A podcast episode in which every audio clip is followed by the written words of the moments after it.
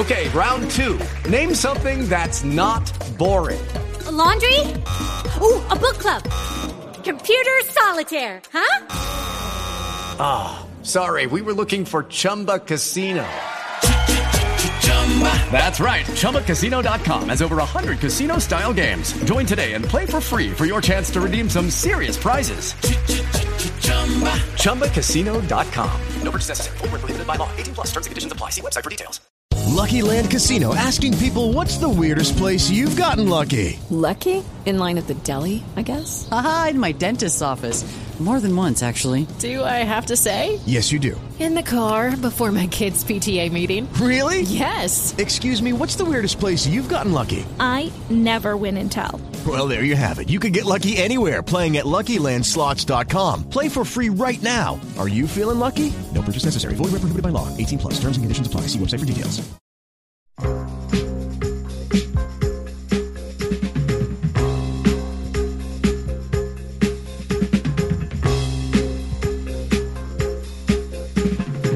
...70 años de la HJCK... ...una radio para la inmensa minoría...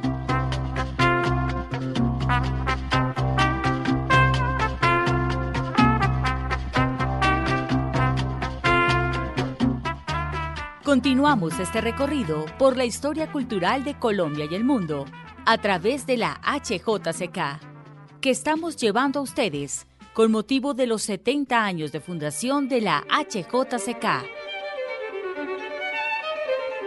Emisora HJCK, El Mundo en Bogotá, desde 1950, una emisora para la inmensa minoría. Los patrocinadores de la HJCK apoyan la cultura.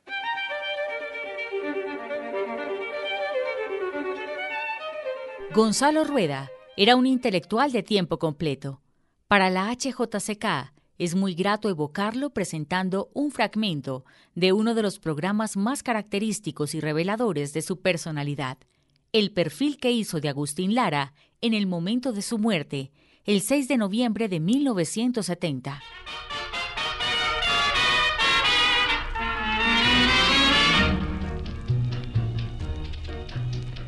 Yo sé que es imposible que me quieras, que tu amor para mí fue pasajero y que cambian tus besos por dinero.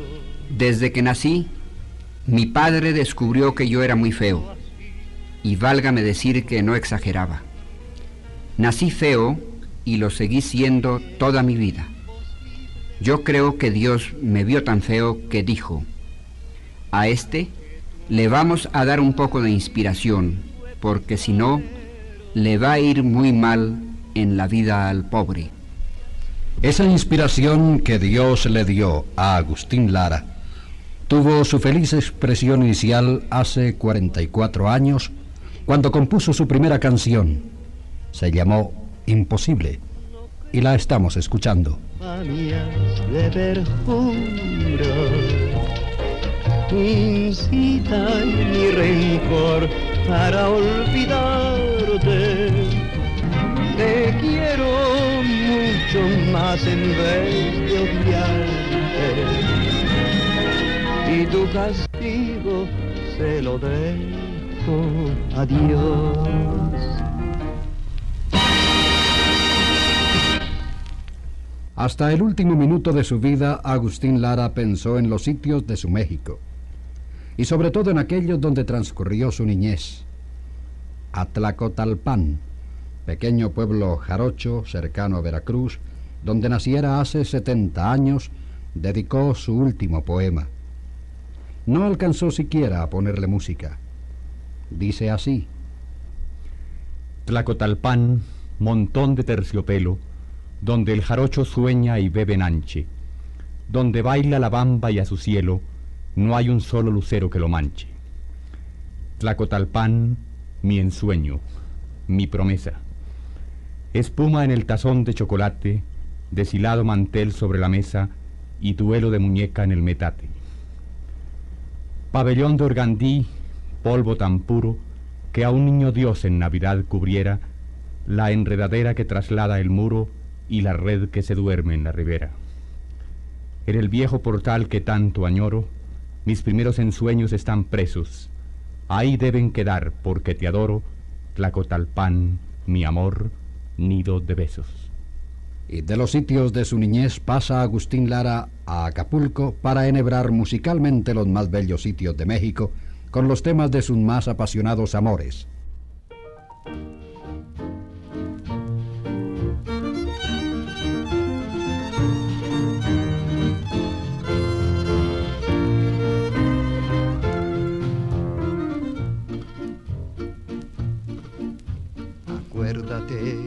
Acapulco, de aquellas noches, María bonita, María del alma. Acuérdate que en la playa con tus manitas las estrellitas las enjuagabas. Tu cuerpo del mar juguete, nave al garete, venían las olas, lo columpiaba. Mientras yo te miraba, lo digo con sentimiento, mi pensamiento me traicionaba.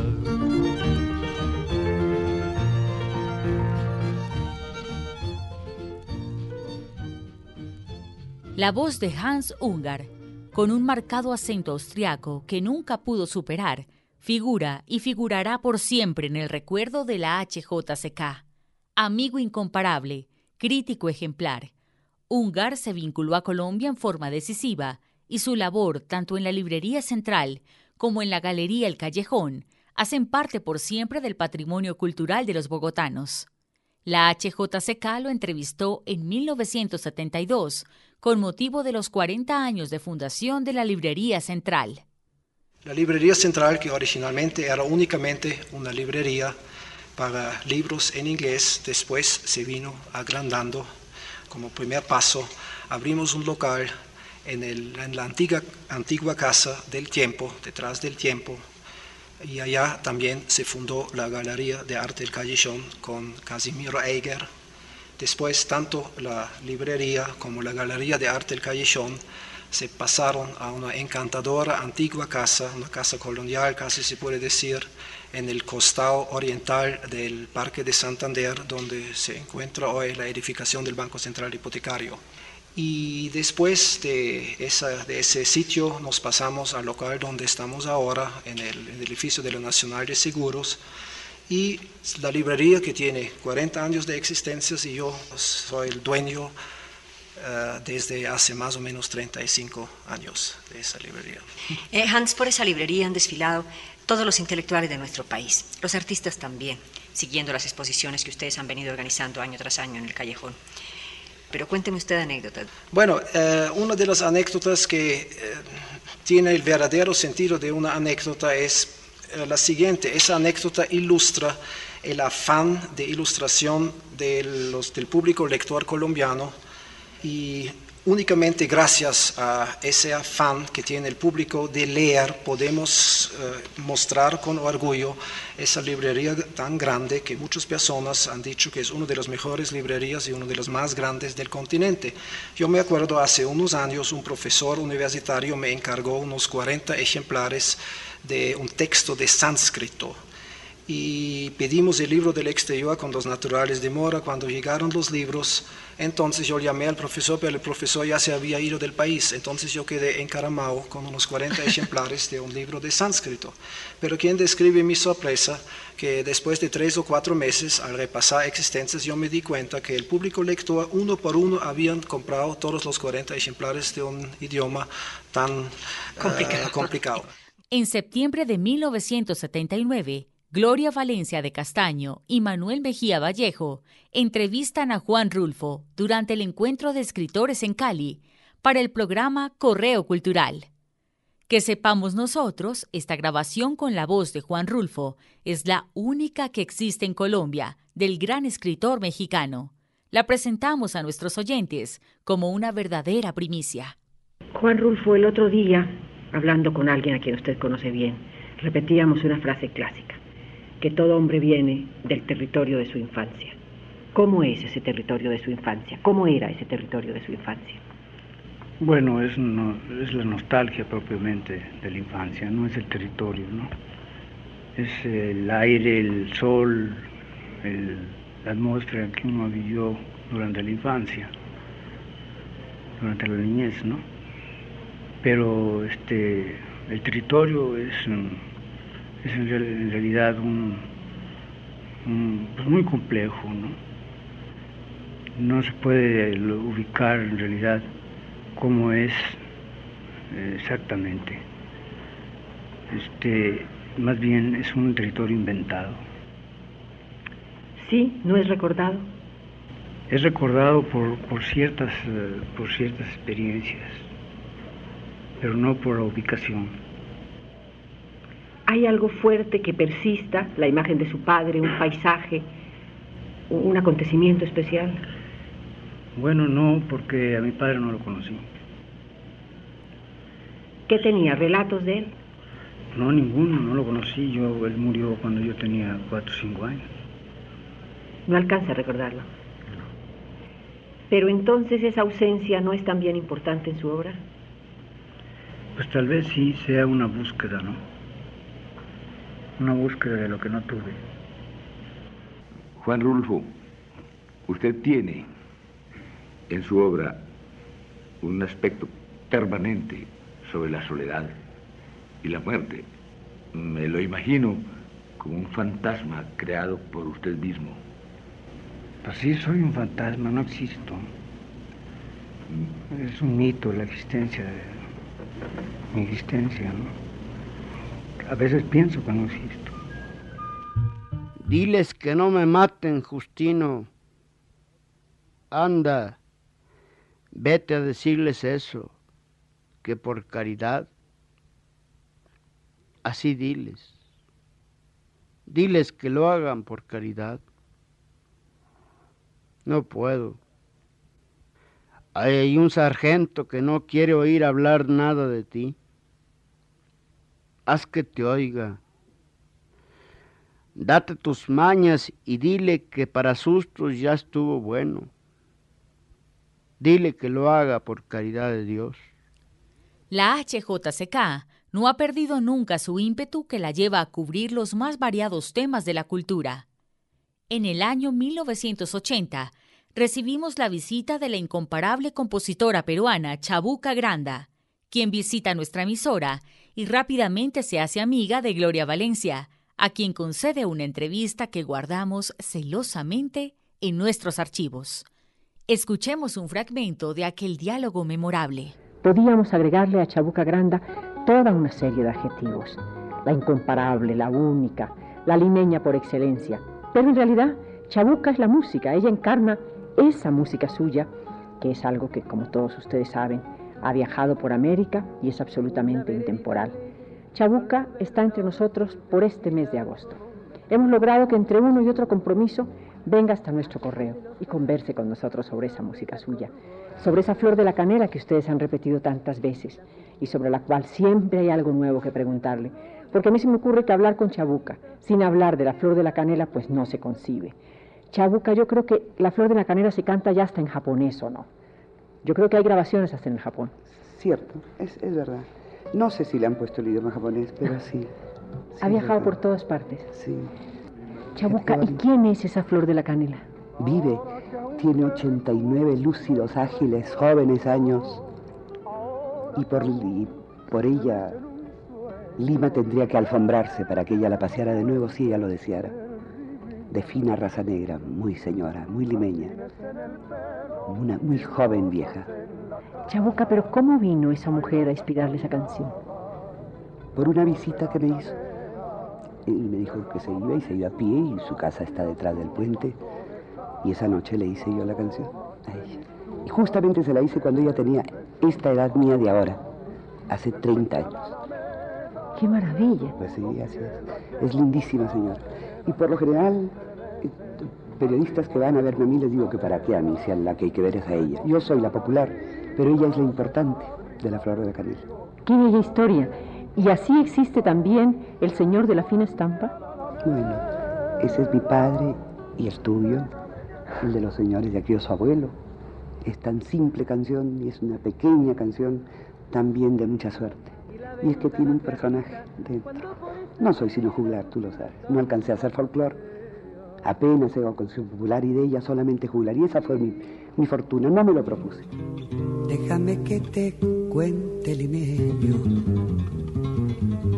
Déjame que te diga la gloria del ensueño que evoca la memoria del viejo puente del río y la alameda. Déjame que te cuente limeño.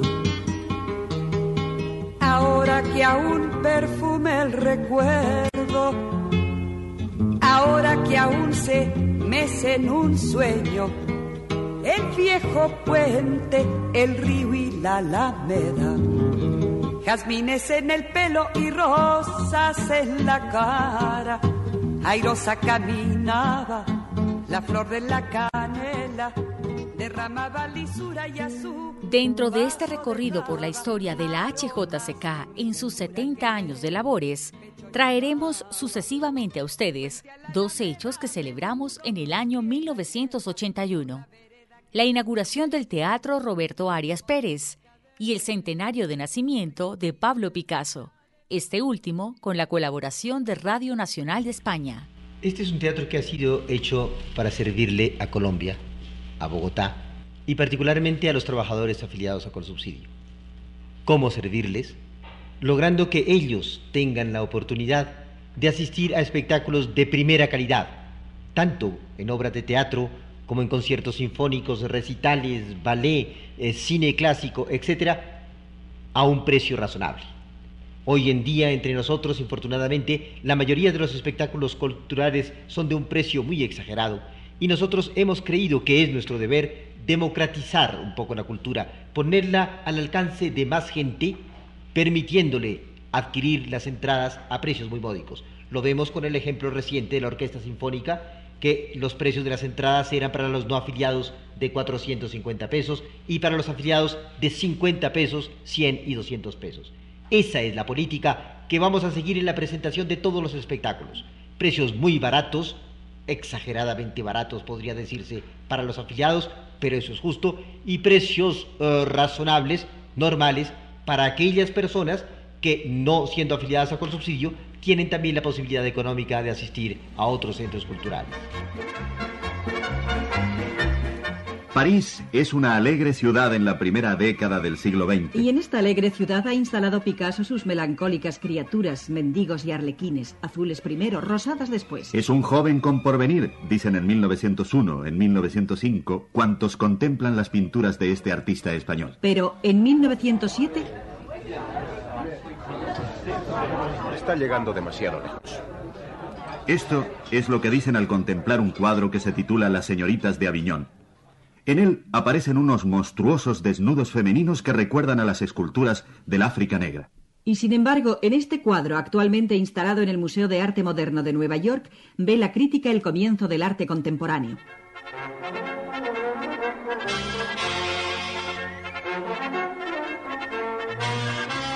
...1909... Horta de Ebro... ...un pueblecito de Cataluña... ...al que ha llegado Picasso acompañado de la primera mujer que dejará huella en su vida la bellísima Fernanda Olivier. En Horta de Ebro ocurre algo trascendental para la historia del arte. Nace el cubismo. Es la primera gran aportación de Picasso al arte de nuestro tiempo.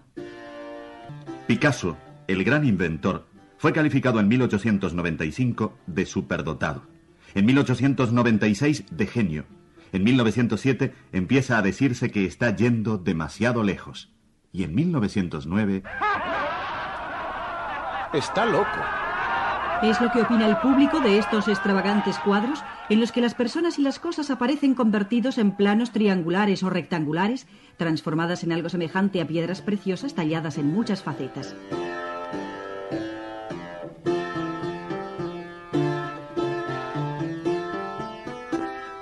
Las raíces del cubismo son españolas. Su rigor geométrico, su sobriedad de color, tienen un remoto antecedente en Zurbarán. Aunque alguien confundiera los términos y pensara que Picasso sea francesó, cuando lo exacto es lo contrario, que fue Francia la apicasada. Y es que Picasso nunca dejó de sentirse visceralmente español. Escuchemos al artista. Yo nunca he, me he olvidado España y siendo cada vez al extranjero se vuelve uno más español aún. Es el 7 de abril de 1973. Este hombre de 93 años prepara una exposición de dibujos. Por la noche cena con Jacqueline y unos amigos íntimos. A las once y media abandona la mesa y se encamina a su estudio, en el que permanecerá hasta las tres y media de la madrugada, hora en que se retirará a descansar. Al día siguiente, 8 de abril, intenta levantarse a la hora de costumbre, las once y media, pero le fue imposible. Moriría de un ataque cardíaco a las doce menos veinte. Muchas personas siguen considerando que el acontecimiento más importante para la cultura colombiana en todos los tiempos ha sido la exaltación que recibió Gabriel García Márquez cuando el jurado de Estocolmo le concedió el Premio Nobel de Literatura. Okay, round two. Name something that's not boring. laundry? Ooh, a book club. Computer solitaire, huh? Ah, sorry, we were looking for Chumba Casino. That's right. ChumbaCasino.com has over 100 casino style games. Join today and play for free for your chance to redeem some serious prizes. ChumbaCasino.com. No purchase necessary. Full prohibited by law. 18 plus terms and conditions apply. See website for details. Y como era de esperarse, el micrófono de la HJCK estuvo presente en ese gran momento de la vida de García Márquez. La entrega del Premio Nobel de Literatura en Estocolmo en 1982. Allí registró la voz de García Márquez y la transmitió a sus oyentes. Hace 11 años, uno de los poetas insignes de nuestro tiempo, el chileno Pablo Neruda, iluminó este ámbito con su palabra. En las buenas conciencias de Europa y a veces también en las malas, han irrumpido desde entonces con más ímpetus que nunca las noticias fantasmales de la América Latina, esa patria inmensa de hombres alucinados y mujeres históricas cuya terquedad sin fin se confunde con la leyenda. No hemos tenido desde entonces un instante de sosiego. Un presidente prometeico, atrincherado en su palacio en llamas, murió peleando solo contra todo un ejército, y dos desastres aéreos sospechosos y nunca esclarecidos cegaron la vida de otro de corazón generoso y la de un militar demócrata que había restaurado la dignidad de su pueblo. En este lapso ha habido cinco guerras y diecisiete golpes de Estado y surgió un dictador luciferino que en el nombre de Dios lleva a cabo el primer etnocidio de América Latina en nuestro tiempo. Mientras tanto, 20 millones de niños latinoamericanos morían antes de cumplir dos años, que son más de cuantos han nacido en la Europa occidental desde 1970. Me atrevo a pensar que es esta realidad descomunal y no solo su expresión literaria la que este año ha merecido la atención de la Academia Sueca de las Letras. Una realidad que no es la del papel, sino que vive con nosotros y determina cada instante de nuestras incontables muertes cotidianas y que sostenta un manantial de creación insaciable, pleno de, de desdicha y de belleza, del cual este colombiano errante y nostálgico no es más que una cifra más señalada por la suerte. Poetas y mendigos, músicos y profetas, guerreros y malandrines, todas las criaturas de aquella realidad desaforada, hemos tenido que pedirle muy poco a la imaginación, porque el desafío mayor para nosotros ha sido la insuficiencia de los recursos convencionales para hacer creíble nuestra vida. Este es, amigos, el nudo de nuestra soledad. Cuando Marta Traba, crítica de arte y escritora argentino-colombiana, conocida por importantes aportes en el estudio del arte latinoamericano, murió trágicamente el 27 de noviembre de 1983, preparamos un programa de homenaje a su memoria. Vigilando, siempre vigilando. Marta Traba comentó así la transformación que Guillermo Wiedemann imprimió a su estilo pictórico. Yo aprecio mucho las actitudes heroicas en los pintores y me parece que siempre, de algún modo, mal que bien, se reflejan en sus cuadros. Wiedemann no cambió la fórmula de su sistema expresionista figurativo, es decir, estas líneas trabajadas sobre las manchas de color, por otra fórmula, porque eso hubiera sido muy fácil. Es decir, él no aceptó una fórmula abstracta en reemplazo de sus sistemas conocidos figurativos. Él empieza cada cuadro de la nada, pero al mismo tiempo él intenta encontrar el estilo Wiedemann. Él intenta expresarse y reconocerse en cada uno de estos cuadros que de pronto han perdido la tierra sobre la cual estaban apoyándose, que de pronto están colocados en un tembladeral. Una obra constructiva, firmemente apoyada sobre ciertos elementos que la estaban manteniendo en pie siempre. En un momento y de un día para otro pierde esos apoyos y se queda librada a sus gestos más espontáneos. Y ahora una realización perdurable. Uno de los hechos más importantes dentro de la actividad adelantada por Marta Traba en bien de la cultura nacional, el Museo de Arte Moderno. El museo tiene varios autores. El primero, los artistas plásticos. La alta calidad y el valor original que han alcanzado sus obras en Colombia obligó a pensar en la necesidad de un museo de arte moderno del cual sus obras donadas constituyen la base de una futura gran colección. El segundo autor es el público, en solo un año, cerca de mil personas se han afiliado al museo que no tenía aún sede y realizaba sus actos en sitios prestados. El tercer autor son las empresas. Su apoyo económico nos permitirá desarrollar nuestros planes y servir eficazmente a la comunidad. El cuarto autor, casi diría material, es la junta directiva y los colaboradores que con verdadero fervor han contribuido a realizar los planes y proyectos. Al finalizar el año 1983, exactamente el 25 de diciembre, fallece el gran pintor español Joan Miró. La HJCK transmite el programa Esbozos, que periódicamente nos enviaba Radio Francia Internacional. Un instante más de espera y oirán ustedes la voz del gran pintor, del gran artista plástico Joan Miró, quizá la figura viviente más significativa del momento, por lo menos una de las que no puede ser comparada con nadie. Adam Sonier logró algunas respuestas de este maravilloso creador que tiene, como es sabido, horror de las entrevistas y cuya voz se ha oído en rarísimas ocasiones es que Miró, que vive totalmente retirado en Mallorca, se expresa con sus obras. Con una voz joven, sorprendentemente joven, respondió sin embargo a Adam Sonier en un idioma que trataremos hasta cierto punto de traducir, porque está compuesto de catalán, castellano y francés. Escuchen a Joan Miró en toda su espontaneidad. Jo vaig arribar a París el 1918 que amb tots els amics catalans, tots els amics de Barcelona, volien tots anar a París. I vaig a marxar amb, amb, amb, amb tots aquests amics meus, amb en Ricard entre ells.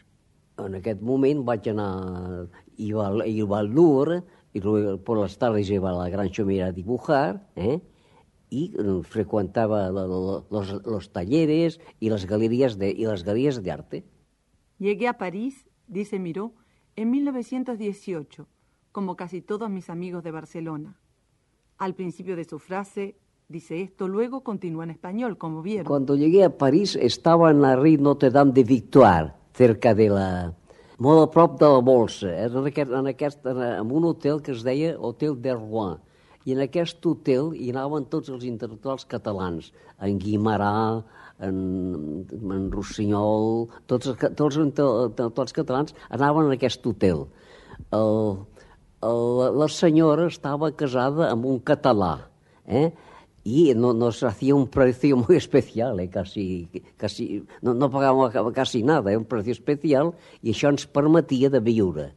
I aquesta senyora, molt amable, ens invitava a dinar i a sopar. Això era un problema perquè eh, per mi era molt difícil menjar i sopar. Eh? Llegamos al año 1984 en este recuento de algunos de los eventos que ha registrado la emisora HJCK en sus 70 años de labores. El 12 de febrero fallece en París el gran Julio Cortázar. Presentamos con tal motivo el inolvidable programa que nos envió Ricardo Vada desde su sede de la Dolce Vele. Éramos amigos. Nuestra amistad se nutría de cartas. Cartas mías que iban de Colonia a su apartado postal de París. Cartas suyas que me llegaban de Nueva Delhi, de Mendoza, de Nairobi, de Mallorca y algunas veces incluso del propio París. De todos los lugares donde le arrastraba su destino trashumante de corrector de la UNESCO.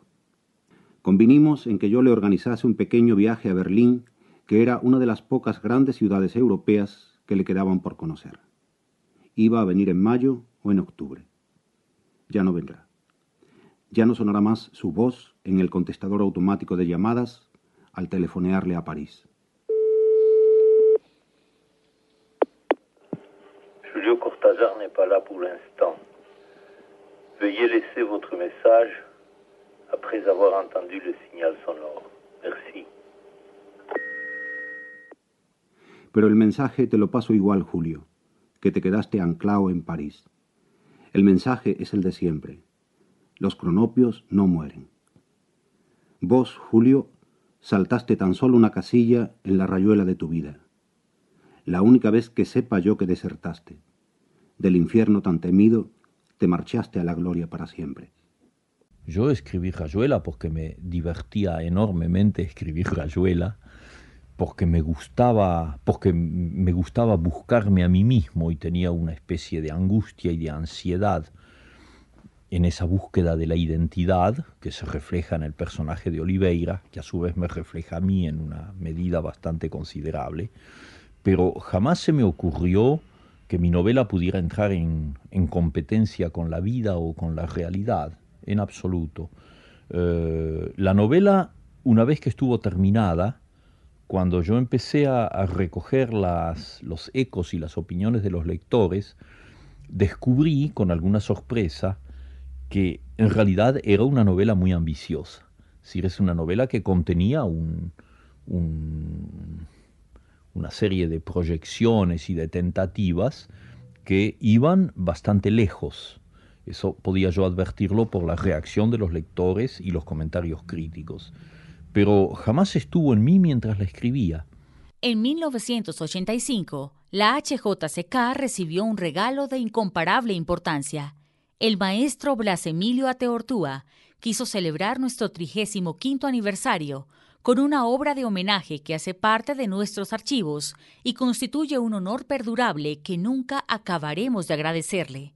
Hey guys, it is Ryan. I'm not sure if you know this about me, but I'm a bit of a fun fanatic when I can. I like to work, but I like fun too. It's a thing. And now the truth is out there. I can tell you about my favorite place to have fun. Chumba Casino. They have hundreds of social casino style games to choose from with new games released each week. You can play for free anytime, anywhere. And each day brings a new chance to collect daily bonuses. So join me in the fun. Sign up now at ChumbaCasino.com. No purchase necessary. Group. Void were prohibited by law. See terms and conditions. 18 plus. Vamos a recordar el momento en que nos hizo llegar la obra que él tituló Divertimento a siete para cuerdas, opus 138, y a la cual se refirió en los siguientes términos. Este divertimento significa algo como para recrearse oyéndolo. Quise hacer una pieza que tuviera ese sentido ¿no? de diversión, para la cual quise utilizar esquemas formales que eh, mm, están fundamentados en las formas tradicionales.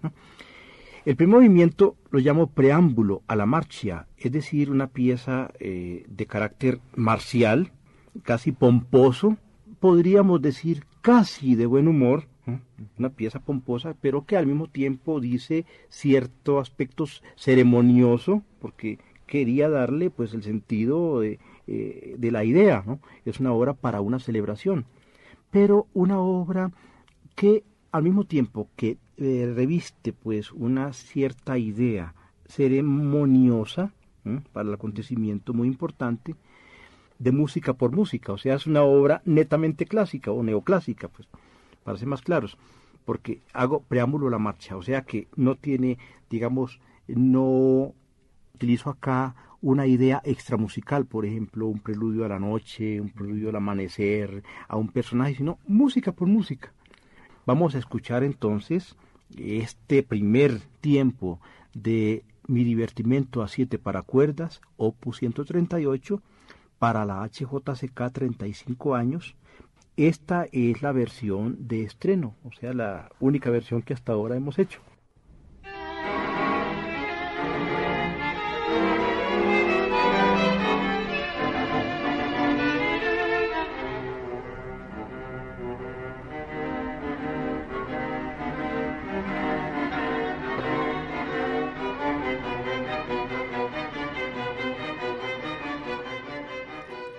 Uno de los episodios más importantes en la historia de la HJCK que evocamos en este ciclo de programas retrospectivos fue su participación en la fundación de la Casa de Poesía José Asunción Silva, el día 30 de mayo de 1986.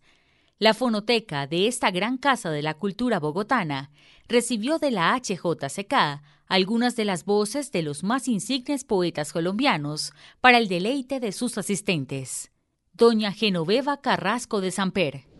Hoy damos al servicio esta casa y la damos al servicio del oficio de quien vivió en ella, al servicio de la poesía, para leer poesía, para estudiarla, escribirla, comentarla y oírla. Pero además de que sirva para todo ello, queremos que sea un homenaje a los poetas colombianos. Aquí están sus libros, sus fotos, los objetos personales de algunos de ellos, sus voces, sus manuscritos. En realidad, en Colombia se habla mucho de poesía y se dice que todos y cada uno de sus 36 millones de habitantes son poetas, bien sea con la copla popular, dicha en una cantina, o con el requiebro a la persona amada, o en un ejercicio escolar, o como ocasional participante en un concurso y los 36 millones, eso sí, cuando se enamoran, todos los colombianos hemos cometido, y se usa ese término, un verso. La gran mayoría ha preferido la clandestinidad tocada por un sentimiento vergonzante, sentimiento que por cierto, y que me perdonen, ha sido de gran utilidad para nuestra literatura. Pero sí es cierto que en esta tierra de leones, como la llamara un insigne bate, somos todos más poetas que leones. También es cierto que no existe contacto con los poetas que sí lo son y en realidad poco se sabe de ellos, salvo de quienes han publicado libros. Queremos además que esta casa sea también un pequeño museo en el que se exhiban los objetos y manuscritos de nuestros poetas, museo que ya ha comenzado a conformarse gracias a las generosas donaciones hechas por don José Manuel Rivas Saconi y las familias de Rafael Maya, Arturo Camacho Ramírez, Aurelio Arturo, Eduardo Cote y Eduardo Carranza, la cual donó además cerca de 2.000 volúmenes de la Biblioteca del Poeta. Ahora, a partir del martes próximo, día en que esta casa abrirá sus puertas, corresponde a los poetas y a los interesados en sus obras aprovecharla, vivirla y gozarla.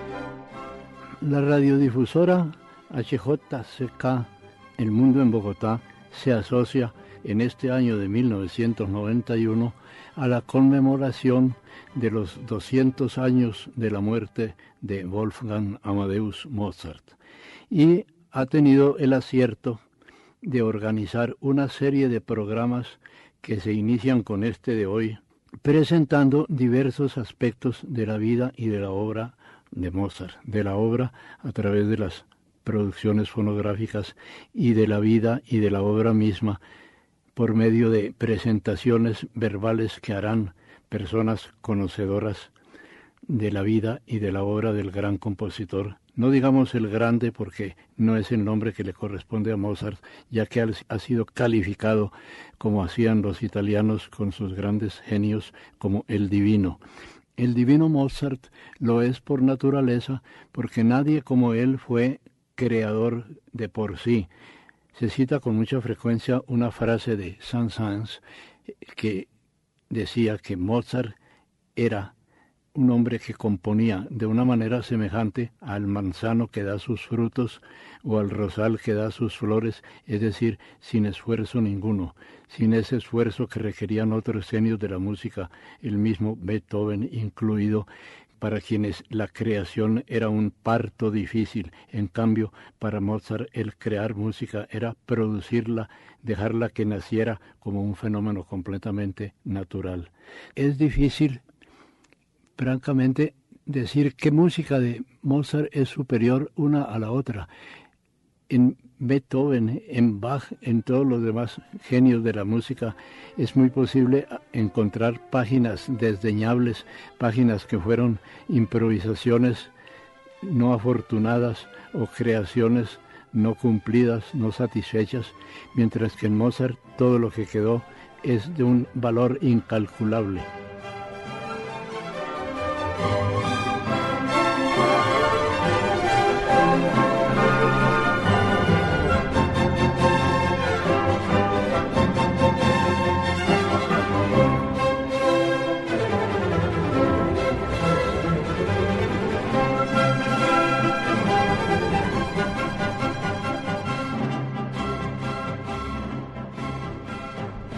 Era la voz del maestro Otto de Grave cuando el 20 de enero de 1991 dio inicio al ciclo El año Mozart en la HJCK, en conmemoración del bicentenario de fallecimiento del compositor austriaco.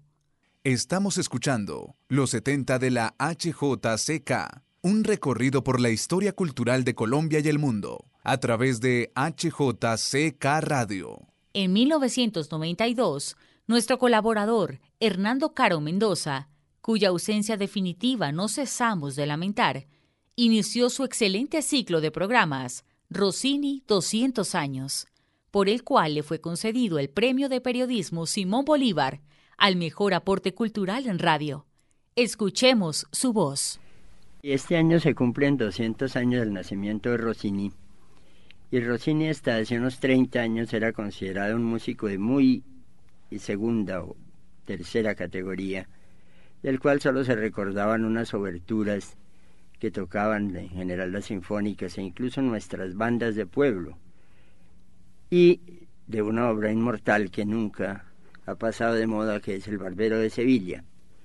Pero desde hace unos 30 años, Rossini en todo el mundo ha tenido una verdadera resurrección los grandes cantantes, las grandes cantantes, a partir de María Calas, por ejemplo, han eh, vuelto a cantar las grandes óperas bufas y serias de Rossini, y en todos los teatros de ópera del mundo se montan hoy día por lo menos 15 o 20 de sus óperas, de sus partituras. Más bien entre nosotros, aquí en Colombia, estamos siempre un poco más atrasados. Es poco, solo hay unos cuantos aficionados que conocen más del barbero de las oberturas. Entonces, la idea de este año, con eh, el gran aficionado que nos patrocina, que es el doctor Ricardo Cajiao, y con Álvaro Castaño, tuvimos la idea de resucitar nosotros en Colombia, en la HJCK, con el patrocinio del Hotel Cosmos, la vida y la obra de Rossini en esta conmemoración, como se está haciendo en todo el mundo. Sin Rossini no se entendería de ninguna manera el cambio que se opera en las costumbres operáticas, y no solo italianas, sino francesas e incluso alemanas. Si no está todo el aspecto de la ópera, primero bufa y luego seria, de Rossini. Rossini influye en Donizetti, en Bellini, en Verdi, indudablemente, e incluso en los grandes compositores no italianos. Pongamos por caso en Meyerbeer, en París, en eh, Gounod, en el mismo Berlioz, que lo detestaba. Y desde luego influye en los alemanes, a pesar de los ataques y la hostilidad de Wagner contra Rossini. Es posible que el arte operático del siglo XIX, incluso Wagner, no fueran lo que fueron sin la figura increíble de Rossini.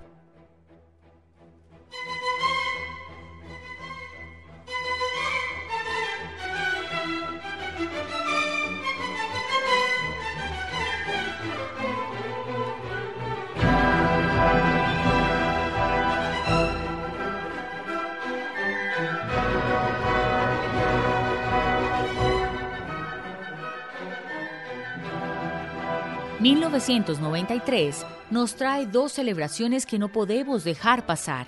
El maestro Fernando Botero recibió el justo reconocimiento del Gobierno Nacional al otorgarle la Cruz de Boyacá, y el Museo Nacional de Colombia llega a sus 170 años de existencia.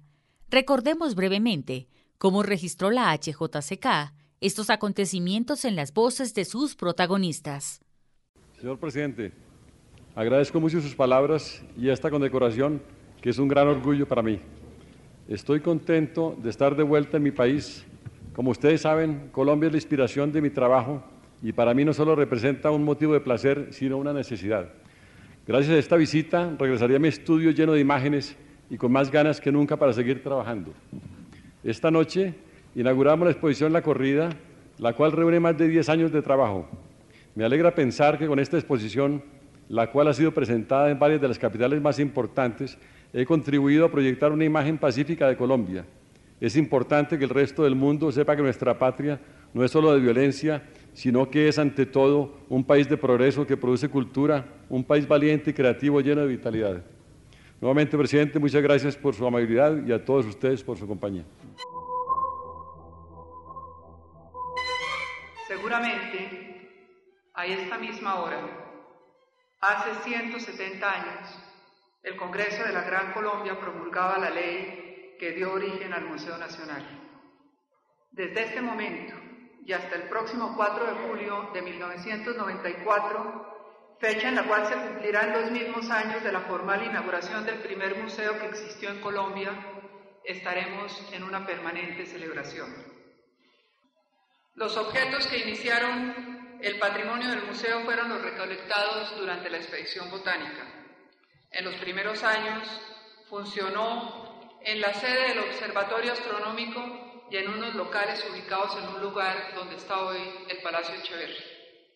Su colección se incrementó con las donaciones de los gobiernos amigos, de familiares de próceres y con objeto que a manera de botín de batalla se habían rescatado de las manos chapetones.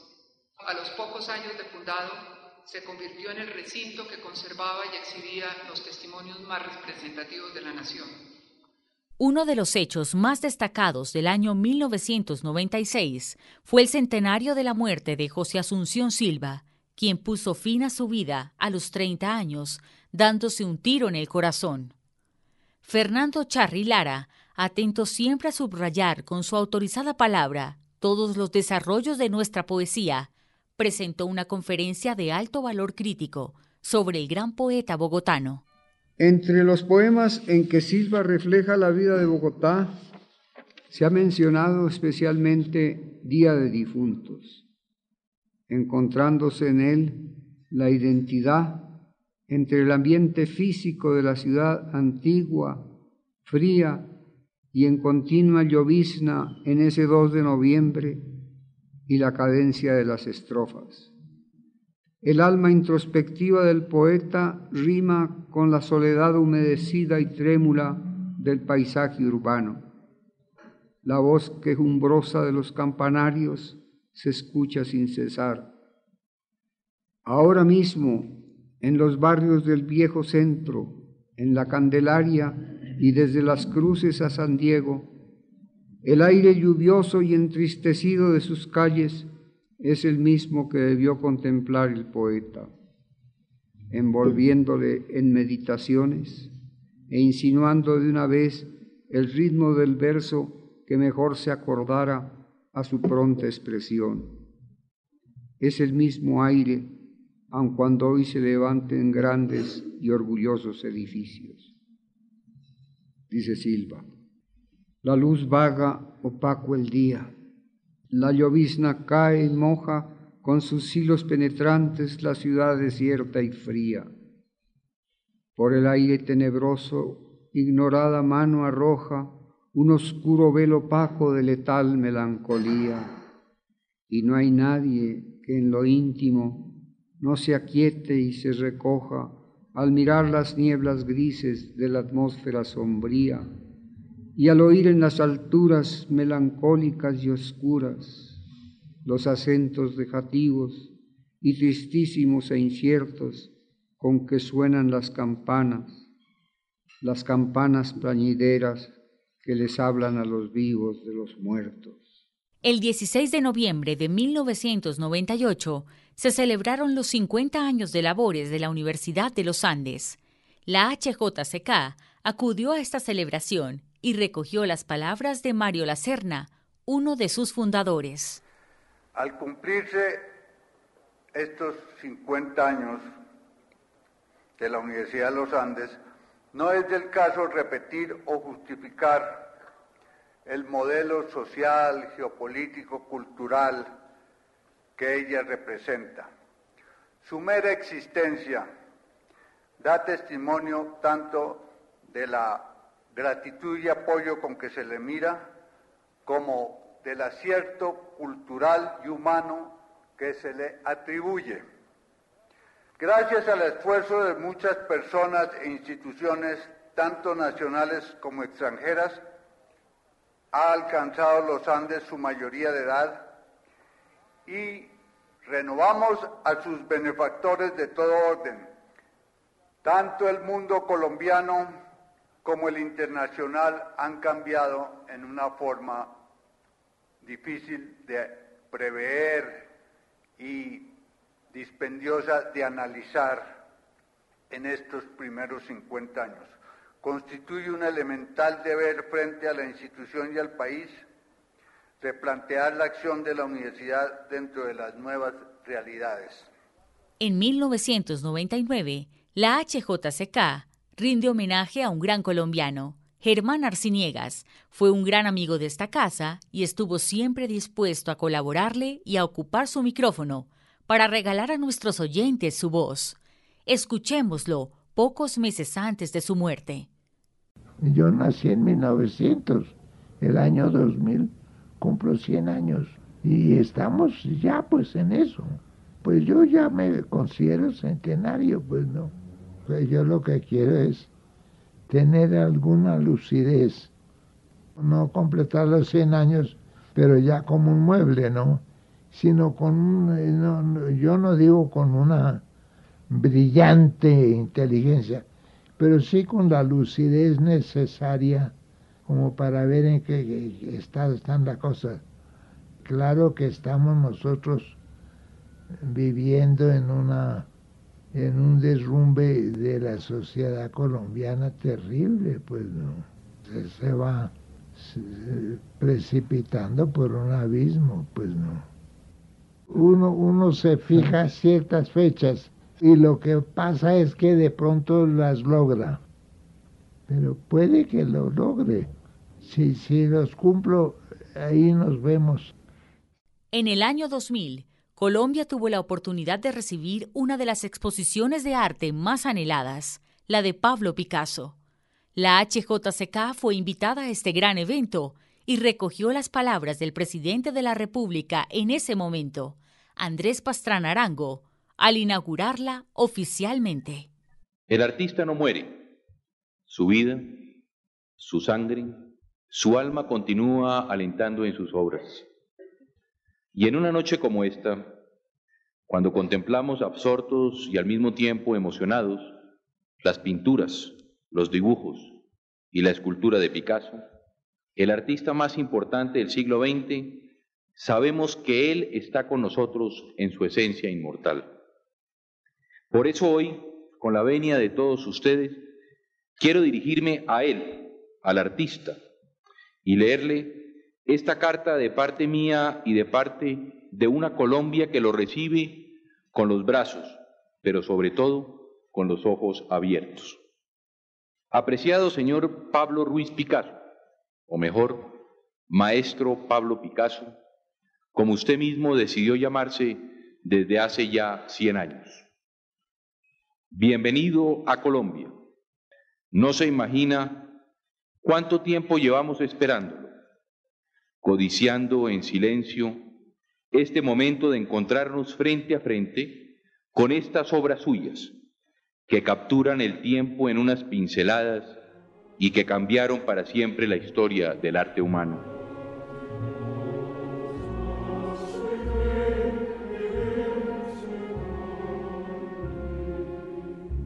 Verdi, 100 años.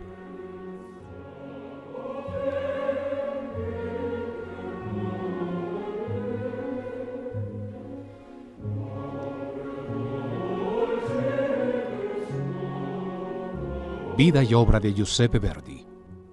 Un programa de la emisora HJCK en conmemoración del primer centenario de la muerte del compositor, escrito y dirigido por Hernando Caro Mendoza.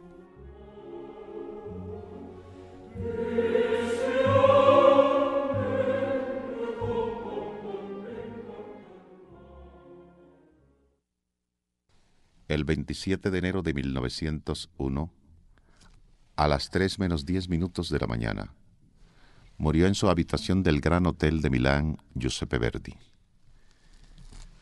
Tenía 86 años cumplidos, pues había nacido el 10 de octubre de 1813 en la aldea de Le Roncole en el Ducado de Parma, entonces bajo el dominio de Napoleón. El más grande compositor italiano del siglo XIX, había nacido como ciudadano francés, y que tenga lugar al amanecer o a la hora del Ave María sin música ni canto. A las seis y media de la mañana húmeda y brumosa del 30 de enero, su ataúd fue conducido al cementerio municipal de Milán por un reducido cortejo. Pero, de repente, se oyó entre la concurrencia una voz que comenzaba a cantar sosegadamente el entrañable coro de Nabucco,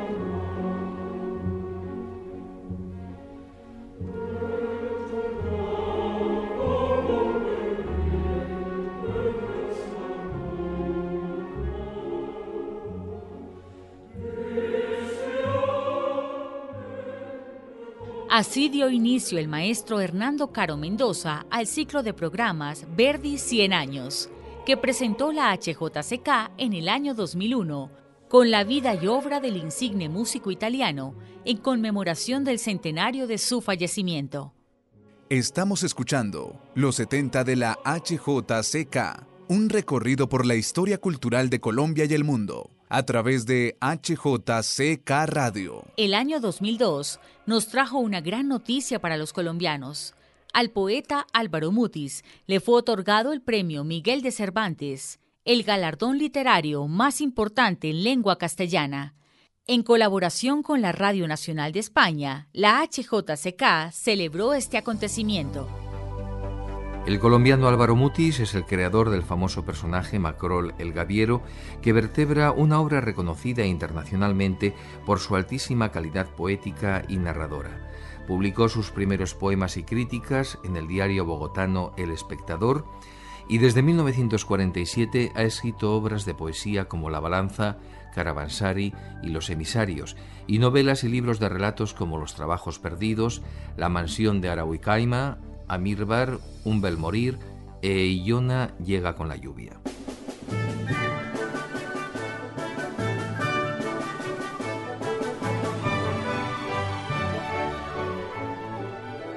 En la ciudad de Alcalá de Henares, cercana a Madrid, cuna del escritor Miguel de Cervantes, y en el Paraninfo de la primitiva Universidad Complutense, Álvaro Mutis ha recibido de manos del rey de España el más prestigioso galardón de las letras hispanas, el Premio Cervantes.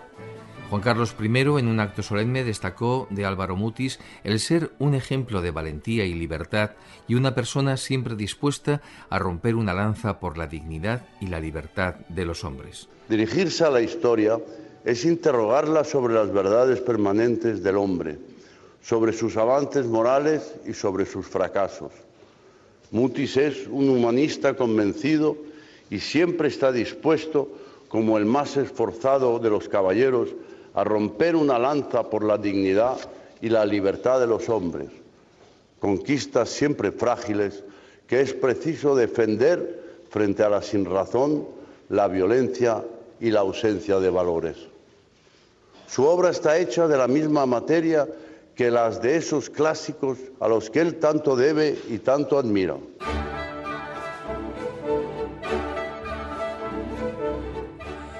En un lugar de la Mancha, de cuyo nombre no quiero acordarme, no ha mucho tiempo que vivía un hidalgo de los de lanza en astillero, adarga antigua, rocín flaco, y galgo corredor.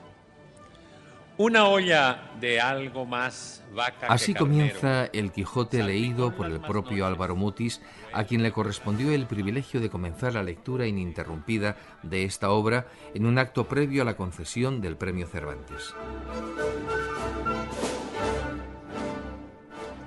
El discurso de Álvaro Mutis fue muy breve, no llegó a tres folios. Junto con el texto de Borges, el de Mutis fue uno de los más cortos de los 25 años de historia del Cervantes.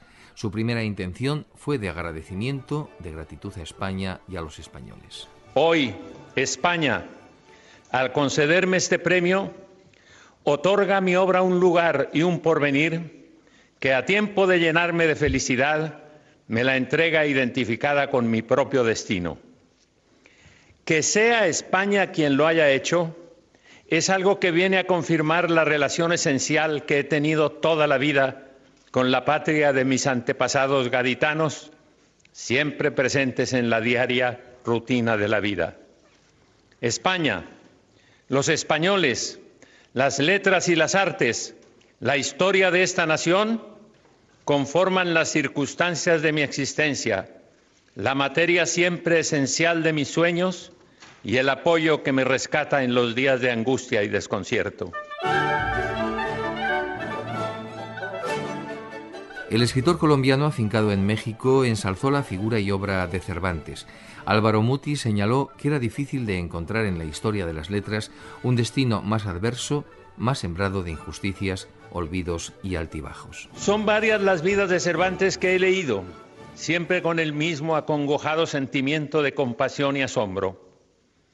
Cuando vuelvo a recorrer las páginas del Quijote, de las novelas ejemplares, por las que confieso tener una predilección muy particular, de los entremeses, que disfruto con gozo siempre intacto, y del Persiles y Segismunda, que sigue inquietándome como el primer día, me intriga y así será hasta el fin de mis días que este hombre que he llegado a querer con afecto, que me atrevo a llamar familiar, haya logrado una obra en donde el genio está presente en cada línea para mostrar con lúcida evidencia nuestro precario paso sobre la tierra.